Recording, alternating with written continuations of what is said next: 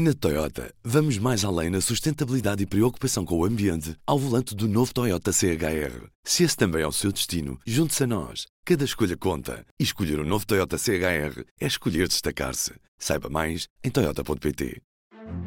Entre o dia em que anunciou abandonar os deveres reais e viver longe do Reino Unido e hoje, o príncipe Harry multiplicou-se em revelações sobre a sua vida e sobre a vida dos restantes membros da família real.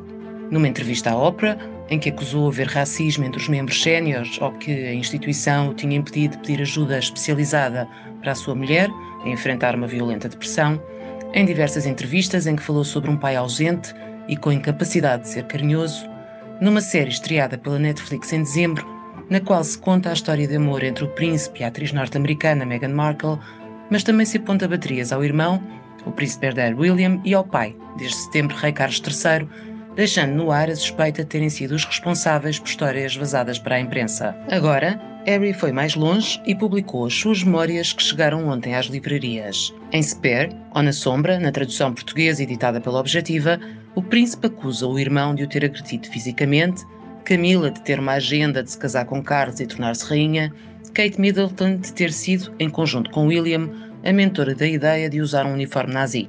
Também detalha o uso de substâncias ilícitas, é minucioso sobre a sua vida sexual e declara que matou 25 pessoas na guerra do Afeganistão.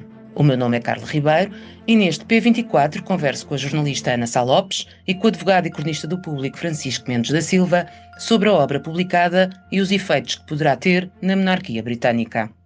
Francisco, as revelações de Harry deixam Carlos e William, rei e futuro rei, fragilizados? Vejamos, há, há, duas dimensões. Obviamente, essa é uma dimensão política onde essa pergunta toca, mas eu acho que é preciso fazer, antes de mais, um, um, uma nota sobre a dimensão, chamemos-lhe assim, pessoal ou familiar da, da, da polémica. Eu devo, no entanto, fazer uma declaração inicial.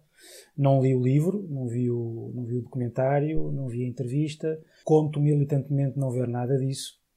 No entanto, não consigo, obviamente, deixar de acompanhar, porque mesmo os jornais uh, sérios ingleses, e não só, e nós aqui, obviamente, estamos a discutir o tema, uh, e eu acho que o tema é importante e pode ter, de facto, uh, impacto. Mesmo eu, militantemente, repetindo, não tenha grande interesse em acompanhar os pronunciamentos dos duques de Sussex.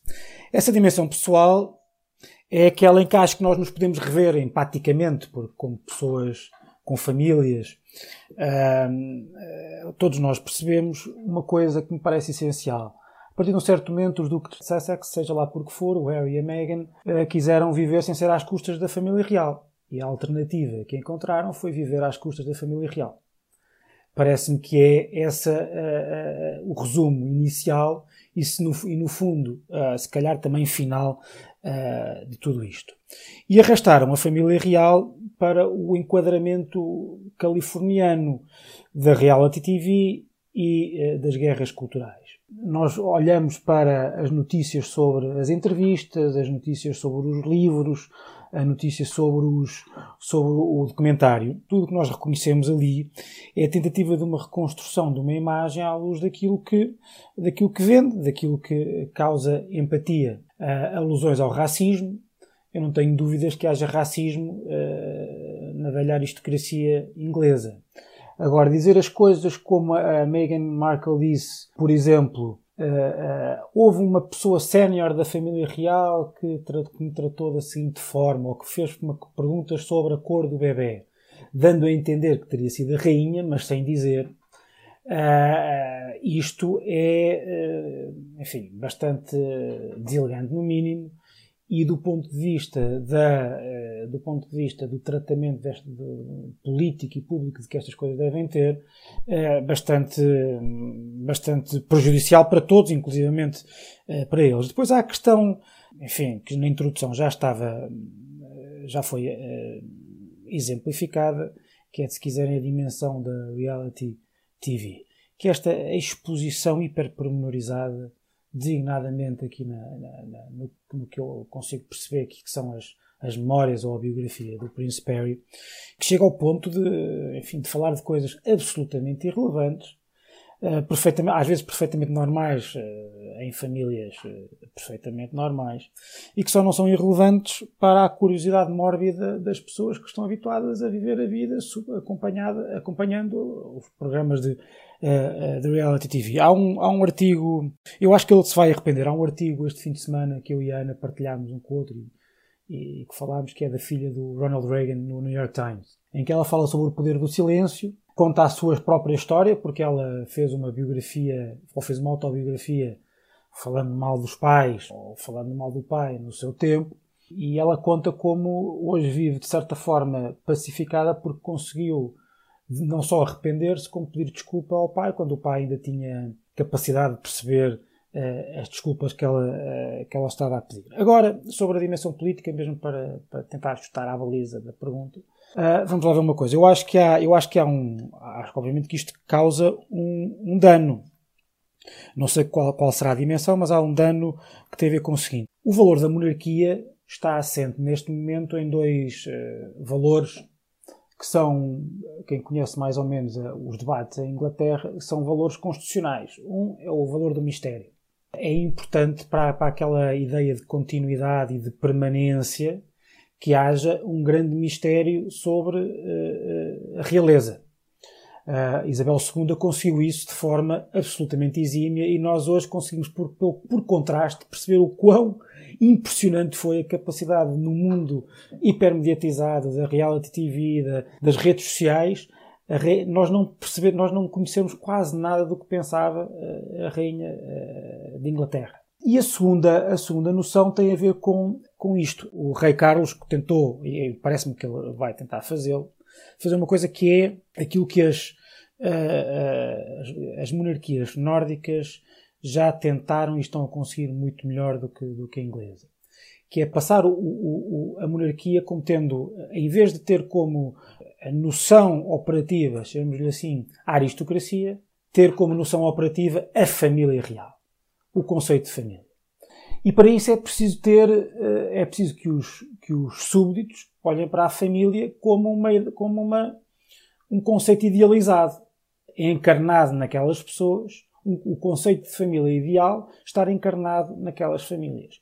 E o que estas uh, não, é, não, é, não são necessariamente as revelações, porque eu acho que as revelações, grande parte delas as pessoas, as pessoas ou acham exageradas, o nível de revelação, o, o pormenor da revelação, ou acham uh, irrelevantes mas o facto de a, a, família real aparecer como irredutivelmente disfuncional também uh, perde não só o mistério, fala, perder não só o mistério, mas também a noção de, de, ideal. Agora também, antes de terminar esta primeira intervenção, também queria deixar, não queria deixar de dizer o seguinte. Também não me parece, uma coisa seria, eu, enfim, eu senti isso um pouco, ia falando com uma outra pessoa, eu estive em Inglaterra agora no final do ano, e de vez em quando tínhamos conversa com as pessoas com quem nos, com quem nos cruzávamos, ou em restaurantes, ou nos, nos, nos transportes públicos, etc. E, enfim, os, os taxistas e isso. E às vezes os comentários sobre isto notava-se uma coisa, que é as pessoas estão a olhar para isto não como bons e maus, mas como se fossem todos maus. Ou seja, o Harry e a Meghan não são propriamente uh, uh, oprimidos são, em primeiro lugar, pessoas que vêm de uma família real, de uma das famílias mais poderosas do mundo. Em segundo lugar, pessoas que, abandonando esse contexto, se foram, se foram integrar num contexto que também é dos mais poderosos do mundo, que é o mundo do showbiz uh, americano. E, portanto, eh, não, não, uma coisa seria um escândalo, imaginem, parecido com o que afeta a Igreja Católica em que havia o lado dos poderosos e o lado. Não estou a dizer sequer o, o escândalo pedofilia então tem a ver com isso, mas imaginem que havia, imaginem que havia de facto eh, muitas revelações sobre um racismo sistémico perante funcionários do palácio, perante outras, outras pessoas que não pessoas da família real. Aí seria completamente diferente. Agora as pessoas também olham para o príncipe Harry e para a sua mulher como pessoas que não são propriamente da classe dos oprimidos, são, enfim, são pessoas que têm o seu privilégio, são privilegiados, como se diz, como sempre se disse, mas agora também se disse neste contexto da, das guerras culturais. Tenho a sensação de que por causa disso, provavelmente uh, o, o, impacto na família real também não será assim, extraordinário, mas é um, é, é um caso para irmos acompanhando, evidentemente. Ana, pegando nesta ideia do Francisco, dirias que hum, o papel de vítima acaba por não assentar bem nem ao Harry nem à Meghan? Não, sem dúvida. O Harry é vítima de, um, de uma coisa trágica que lhe aconteceu quando era muito pequenino, que foi a morte mãe. E é evidente que isso será sempre vítima, marcar, marcará alguém para todo sempre. Fora isso, ele está obviamente numa situação de privilégio, que, que, que estava antes. Ele continua, aliás, eh, eu li parte do livro, que é um bocado penoso, de facto, é um exercício bastante penoso, ele não põe em causa nunca a monarquia. Aliás, nós não conseguimos perceber o que é que ele põe em causa. Ao certo, uh, são umas coisas com o pai, umas coisas com a madrasta, com o irmão, mas gosta muito deles, mas quer voltar. Aquilo há ali uma, uma errância eh, de facto é o que diz o Francisco. O Harry precisa de ganhar dinheiro eh, e resolveu deixar de viver à conta. Essa metáfora de Francisco é excelente.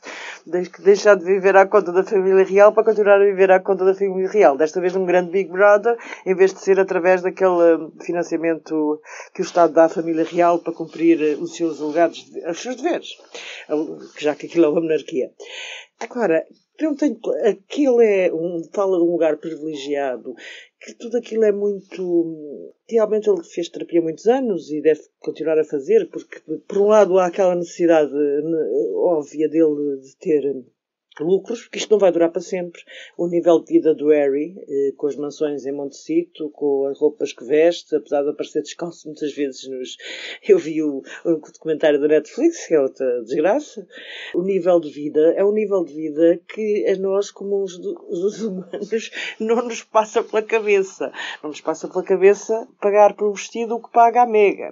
Estamos a falar de um showbiz, não estamos a falar de dois desgraçadinhos que foram muito maltratados dentro da família real que não soube olhar para os seus problemas psicológicos. Eu não sei se qualquer família. Acho que a Megan já era crescidinha para arranjar um psiquiatra se precisasse. E sendo uma mulher, como ela gosta de se apresentar, muito determinada, não estou a ver como é que essas coisas, como é que uma mulher determinada e adulta eh, não. não, não isso parece-me tudo eh, um bocadinho absurdo naquele casal, confesso. Acho que o, o Harry eh, o Harry conta aquela. conta pormenores. Uh, aliás, quando ele fala da questão do príncipe Carlos, do rei, do rei, do pai, brincar com ele ser filho do James Hewitt, ele não percebe, de facto, o pai é muito mais inteligente que ele. É uma, uma coisa terrível que nós tiramos daquela, daquela, daquela memórias é que o príncipe, Carlos, o príncipe, na altura, Carlos, faz uma brincadeira genial sobre a questão se é verdade que eu estou no, no manicômio ou não. Aquilo é uma, é uma, uma coisa, de facto, com imensa piada, em que ele se ri, sei lá se tu és meu filho ou não, mas claramente, pelo menos para mim, ele não está a falar do James Hewitt. E o Harry, pumba, James Hewitt, ele está a fazer uma brincadeira que qualquer pai faria com o filho, até um pai divertido, uh, se, se quisessem mais divertido. Estranhamente, apesar de dizer muito mal do pai, Harry mostra-nos uma face não tão dramática do não tão fria. Não sei, a imagem pública do Príncipe Carlos foi uma desgraça durante anos e anos e anos e décadas e décadas. Eu não acho que esteja pior agora. Ou seja, aqueles momentos dos anos 90, com o divórcio e com a relação com a Camila, com as transcrições da, das conversas que ele tinha com a Camila, tudo aquilo foi tão dramático que eu acho que o, Príncipe Carlos, o Rei Carlos sobrevive bem a mais um escândalo destes, por muito que seja de um filho. Aliás, aquela frase que o Harry diz que quando aquele encontro de irmãos correu mal, de irmãos com o pai, a seguir ao funeral do, do Duque de Edimburgo, o Harry diz que o pai disse: Filhos, não façam os meus últimos anos serem uma desgraça, serem uma tortura, uma misery. Uma... Isso percebe-se que, aliás, estranhamente, eh, não acho que o, que o Rei Carlos saia dali eh, tão. Eh, o William. Porque são depois. Os pormenores do Harry são patéticos. Os pormenores das desgraças do Harry. Repara lá, há desgraças. Tirando a morte também, que obviamente é a pior desgraça que alguém pode ter aos 12 anos. Tirando a morte da mãe, as desgraças do Harry são patéticas. Porque é que ele, quando tinha 17 anos, não namorava com uma colega de escola, como as pessoas da geração dele já faziam? Eh, ele, ele, ele parece que funciona, foi molhado, ele quase que diz que foi abusado sexualmente, pouco falta, pouco falta. Eh, foi uma situação humilhante. Não sei, não, é tudo aquilo é absurdo. A, a, a quantidade, de, há muitos pormenores tirando, obviamente, faço exceção à, à, à morte da Diana, que seria um choque para qualquer criança, mas que se, provavelmente aquilo foi um choque tão grande que ele até agora vive com isso. Juntando essa necessidade que ele devia ter feito de terapia há muitos anos e continuar a fazer terapia, ao facto dele não ser, de facto, muito inteligente. E percebe-se que o pai é mil vezes mais inteligente que ele ele vê-se que é uma personalidade. Ele assume, ele assume essa Verdade. várias vezes. É, ele assume Mas de qualquer isso. das maneiras, em tudo isso, aquilo que eu percebi a folhear o livro é que ele contradiz muitas vezes. Por exemplo, estás a falar de. Ele teve terapia, mas ele disse que não conseguia ter terapia e que não o deixavam ter terapia, mas agora afirma no livro que o pai recomendou-lhe uh, procurar ajuda, que o pai, que o irmão lhe deu o mesmo conselho. Diz que a primeira pessoa a quem ligou foi a terapeuta, quando tem um episódio em que acusou o irmão de o ter agredido fisicamente. Portanto, há várias uh, coisas que diz e que desdiz logo a seguir, nomeadamente em relação ao pai, em que neste livro ele retrata que sempre ele sempre retratou o pai como alguém frio e deu várias entrevistas nesse sentido e agora retrata-o como alguém autoconcentrado, um homem sensível, uh, preocupado em dizer que estava orgulhoso em vários momentos. A dada altura não uma coisa não, não joga com a outra. Não, não, não percebeste isso à medida que foste seguindo a novela do Harry nos últimos Sim. três anos? Sem dúvida, aquilo, aquilo é uma coisa absolutamente sem sentido. Os episódios são um bocado. Além de ser, são contraditórios, são absurdos. É um livro que realmente é um. Eu tentei ler, não li tudo. Eh, mas eu não recomendo aquilo a ninguém. Aliás, acho que as pessoas que têm curiosidade sobre o fenómeno da família real eh, britânica como aconteceu. Acho que devem, pronto, ler os jornais e está resolvido. O livro é mesmo penoso. Aquilo é um, é um ato de, apesar, obviamente, não foi escrito por Harry, foi escrito por um, por um ghostwriter, por um conhecido, aliás, eh, mas, eh, mas aquilo é, é, aquilo é mesmo, é penoso. É penoso de ler, é penoso de ler. Eh, temos um mundo aos trambolhões, temos imensas pessoas a sofrer no mundo, temos, o, temos uma guerra na Europa e e estamos aqui uh, com, com, os pequenos dramas do Harry, ou seja, é incrível como. Uh, eu percebo que a Inglaterra e nós próprios estamos situados porque a monarquia. A monarquia é um sistema que eu e o Francisco não somos monárquicos, embora gostemos da monarquia inglesa por razões para lá saber porquê, mas o, a monarquia uh, assenta numa. Realmente, Francisco falava em mistério, assenta nisso, assenta numa necessidade. Os cidadãos têm que considerar aquelas pessoas dignas daquele posto. É que a monarquia, aliás, como em Portugal, a monarquia rebentou. A monarquia tem que ser aceita pelo povo para por continuar. Tem, há uma, eh, não é uma ditadura, a Inglaterra não é uma ditadura, aliás, é uma democracia muito antiga, eh, portanto, há uma necessidade de ser aceito pelo povo para continuar. Depois da rainha, a rainha fez esse papel de facto extraordinário no meio dos horríveis todos que lhe aconteceram, porque também a vida dela não foi absolutamente nada fácil, porque eh, quase todos os filhos, menos talvez o, Edward, fica, lhe deram bastantes problemas. Uh, e acho que, acho que o Carlos tem condições para, para, para continuar. Acho que vai ser mais complicado quando chegar a vez do William, uh, porque não sei, uh, obviamente que o, o, Harry já tem este, este, estas memórias contraditórias, ele vai precisar continuar a ganhar dinheiro ele vai precisar de continuar a sustentar aquela vida que faz. Não vai viver para Lisboa, ser o nómada digital e alugar uma casa de 900 euros. Portanto, não, ninguém pensa que isso vai acontecer com o Harry. Ele vai ter que continuar na Califórnia a, a sustentar a vida de, a vida da, do showbiz de, e aquilo, e aquilo é muito caro. Agora, quando chegar a vez, vamos lá ver quanto tempo, obviamente que Carlos tem 74 anos, não estou a errar, bem, esperemos que viva muito, mas acho que isto vai ser mais, eh, mais, mais complicado para, para o William. quando William chegar ao trono. Embora nós conhecemos vários. Só que este não se cala, não é? O Eduardo VIII e o Jorge VI estavam incompatibilizados. Eh, o Eduardo VIII vivia na Inglaterra mas não havia redes sociais, não havia imprensa e, e o Eduardo VIII nunca não escrevia com esta abundância de, de tempo, porque nós tivemos agora o coisa da Netflix, é coitada da rainha, não chegou, não, não teve hipótese do correr para arrefecer, porque o Harry foi logo ao ataque, isto também em termos de timing, é, pronto, é, é particularmente chato desagradável para eles, para eles família real, e apesar de eu achar que a família real é uma, eh, a monarquia é uma coisa muito institucionalizada em Inglaterra, que o povo gosta, e passou já por várias, por momentos muito duros e continua a gostar, mas isto obviamente que, e lê-se nos jornais, engrossa o movimento de quem quer acabar com a monarquia. Entretanto, além de todas essas passagens penosas, como tu dizes, de, das memórias de, de, quando foi ao Polo Norte e veio com o pênis queimado, pôs o creme A que o fez lembrar da mãe, além de como perdeu a virgindade. Portanto, há, há, os detalhes de episódios com drogas. Há uma declaração que ele faz que uh, me parece grave e que várias, uh, vários quadrantes também consideraram grave, que foi o colocar um número, no número de, nas pessoas que matou no Afeganistão, descrevê-las como peças de xadrez fora do tabuleiro. E isto originou, inclusive, uma declaração por parte do governo talibã, mas também dentro do próprio exército britânico, várias vozes se ergueram a dizer que aquilo nunca se diz.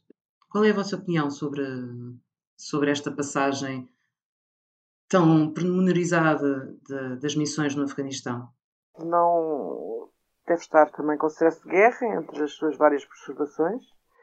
Não tenho grandes comentários a fazer sobre isso. Acho que. Eu, eu, eu, eu, já agora, eu acho que essa, essa é particularmente grave e é tão grave que eu acho que é daquele tipo de revelações ou do tipo de coisas que ele diz que pode virar muita gente contra ele, muito mais do que aquelas que, que ele quer regimentar para o seu lado porque é evidente, uh, quer dizer, se há ainda, eu acho que a monarquia ainda é bastante respeitada em Inglaterra, fazendo um parênteses, aliás, de dizer, ah, eu, eu sou se inglês era monárquico, sou português, sou republicano, acho que dois regimes funcionam, têm, têm provado, como se diz agora, num lado e no outro, mas se há, uh, se há instituição que é bastante respeitada no, no Reino Unido, é o Exército, são as Forças Armadas. Harry ainda tinha esse respeito de quem fez parte das, uh, do exército pois, e esteve na linha pois, da frente. Porque ao contrário de outros, resistia lá, até mas, aqui. Sim, uh, eu acho que ele era bastante beneficiado pela boa imagem que tem, pelo prestígio que têm as Forças Armadas.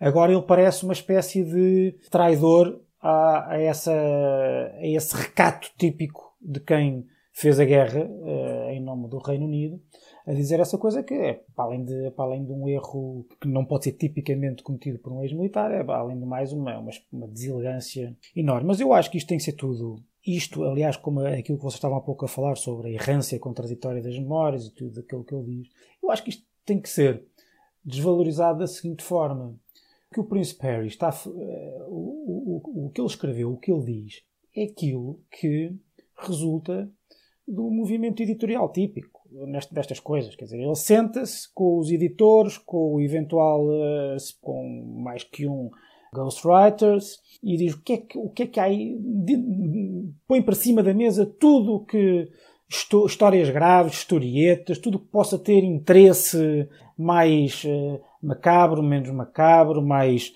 uh, mórbido, menos mórbido, mais de redes sociais, tudo o que tiveste da tua mãe, do teu pai, dos teus irmãos, de como perdeste a virgindade, tem aquela coisa absolutamente. Eu vi uma. Eu, eu, eu, vou, eu acho que já li o livro e, vi, e por causa dos, das notificações no telemóvel dos jornais ingleses, porque estão a fazer uma espécie de seriado da coisa, e no, no fim de semana apareceu-me uma que depois confesso que até fui ver, porque me achei tão patética que estava a precisar de me rir naquele momento, que é o Harry dizer que o irmão tem inveja dele, o Príncipe William, porque o, o, quando se casou, o Príncipe William obrigaram-no a fazer a barba, e o Harry conseguiu uh, não ter que fazer a barba quando uh, parar a barba quando se casou ok, pronto, é isto. Eu pensei, é isto que, é, é isto que neste momento está a afligir a, a, a coroa britânica. Uh, e portanto, eu acho que, muito sinceramente, grande parte das coisas são ditas e é por isso que as memórias devem ser bastante contraditórias, porque eu quero dizer tudo e o seu contrário. Quer, ao mesmo tempo, vender com, com os pornós cabrosos, por outro lado, quer parecer a pessoa magnânima que quer perdoar e quer regressar às boas graças da família real. E tudo isto é uma amálgama que não faz, evidentemente, sentido, porque não há ali uma tese. Qual é que é a tese que ele tem ali? Nenhuma. É, a não ser que foi, enfim, foi um, foi um, um, é um oprimido, tem vários problemas por causa dos seus traumas, e eu acho que, como, como a Ana, obviamente, eu não ponho de parte que ele tenha, eh, enfim, desequilíbrios graves por causa daquilo que lhe aconteceu quando tinha 12 anos. É evidente. É evidente que o, que, ou que o esteve durante algum tempo. Mas, muito sinceramente, eu acho que ele não é dono e senhor da sua situação neste momento. E não sou, e, e ao contrário daqueles que dizem, também se calhar com alguma misoginia, que é a Meghan Markle que o comanda, eu acho que é mais o sistema do showbiz que viu ali uma, eh, eh, uma, uma, uma forma de jorrar dinheiro, uma fonte de onde jorrar dinheiro, e está a tentar ao máximo possível, enquanto aquilo dá, a extrair dali uh, dividendos. E por, e por isso é que as suas memórias, a sua autobiografia, não podia ser uma coisa ponderada, não podia ser uma coisa recatada, tinha que ser, tinha que ser desta forma, pormenorizada e cruel. Quando eu digo cruel, é cruel porque uh, é óbvio que os membros da família real, designadamente o seu irmão e o seu pai, não poderão nunca, aí sim, se quiserem manter a monarquia, não poderão nunca responder a isto. Não poderão responder. A única resposta vai ter que ser o silêncio. Porque é a única forma. E, aliás, eu até acho que pode ser uma oportunidade. Porque, por contraste, as pessoas perceberão quem é que está interessado em servir e quem é que está interessado em servir-se. E, e, claro que vai, vai, já percebemos também, obviamente também percebemos da, da, das memórias, que o príncipe e o rei não são, enfim, já suspeitávamos, evidentemente, mas não são propriamente pessoas sem sentimentos e que não são pessoas sem, sem, sem, sem, sentimentos à flor da pele, como todos nós. E por isso vai ser muito difícil eles eh, manterem-se em silêncio. Mas eu acho que vão ter que o fazer se quiserem eh, sobreviver a tudo isto. Aliás, a única forma de sobreviverem, é a melhor retaliação é a ausência de retaliação. O público preparou uma série especial a propósito dos 40 anos da descriminalização da homossexualidade. Aqui no P24, lançamos três episódios especiais partindo de três documentos e três dos muitos protagonistas desta luta. A autoria é da jornalista Ana Cristina Pereira. Neste primeiro episódio, vamos falar sobre os tempos em que ser gay era crime. Nos próximos dias, exploramos o despontar da luta LGBT, e ainda os grandes desafios dos tempos que correm.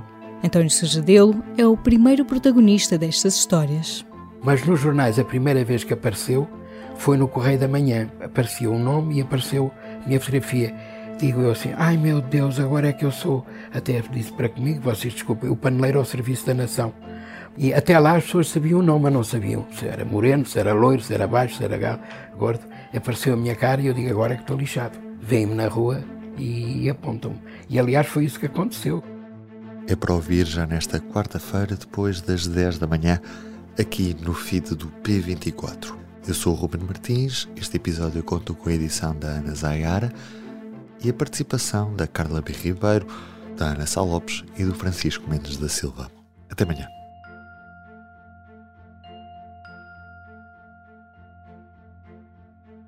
O público fica no ouvido. Na Toyota, vamos mais além na sustentabilidade e preocupação com o ambiente ao volante do novo Toyota CHR. Se esse também é o seu destino, junte-se a nós. Cada escolha conta. E escolher o um novo Toyota CHR é escolher destacar-se. Saiba mais em Toyota.pt.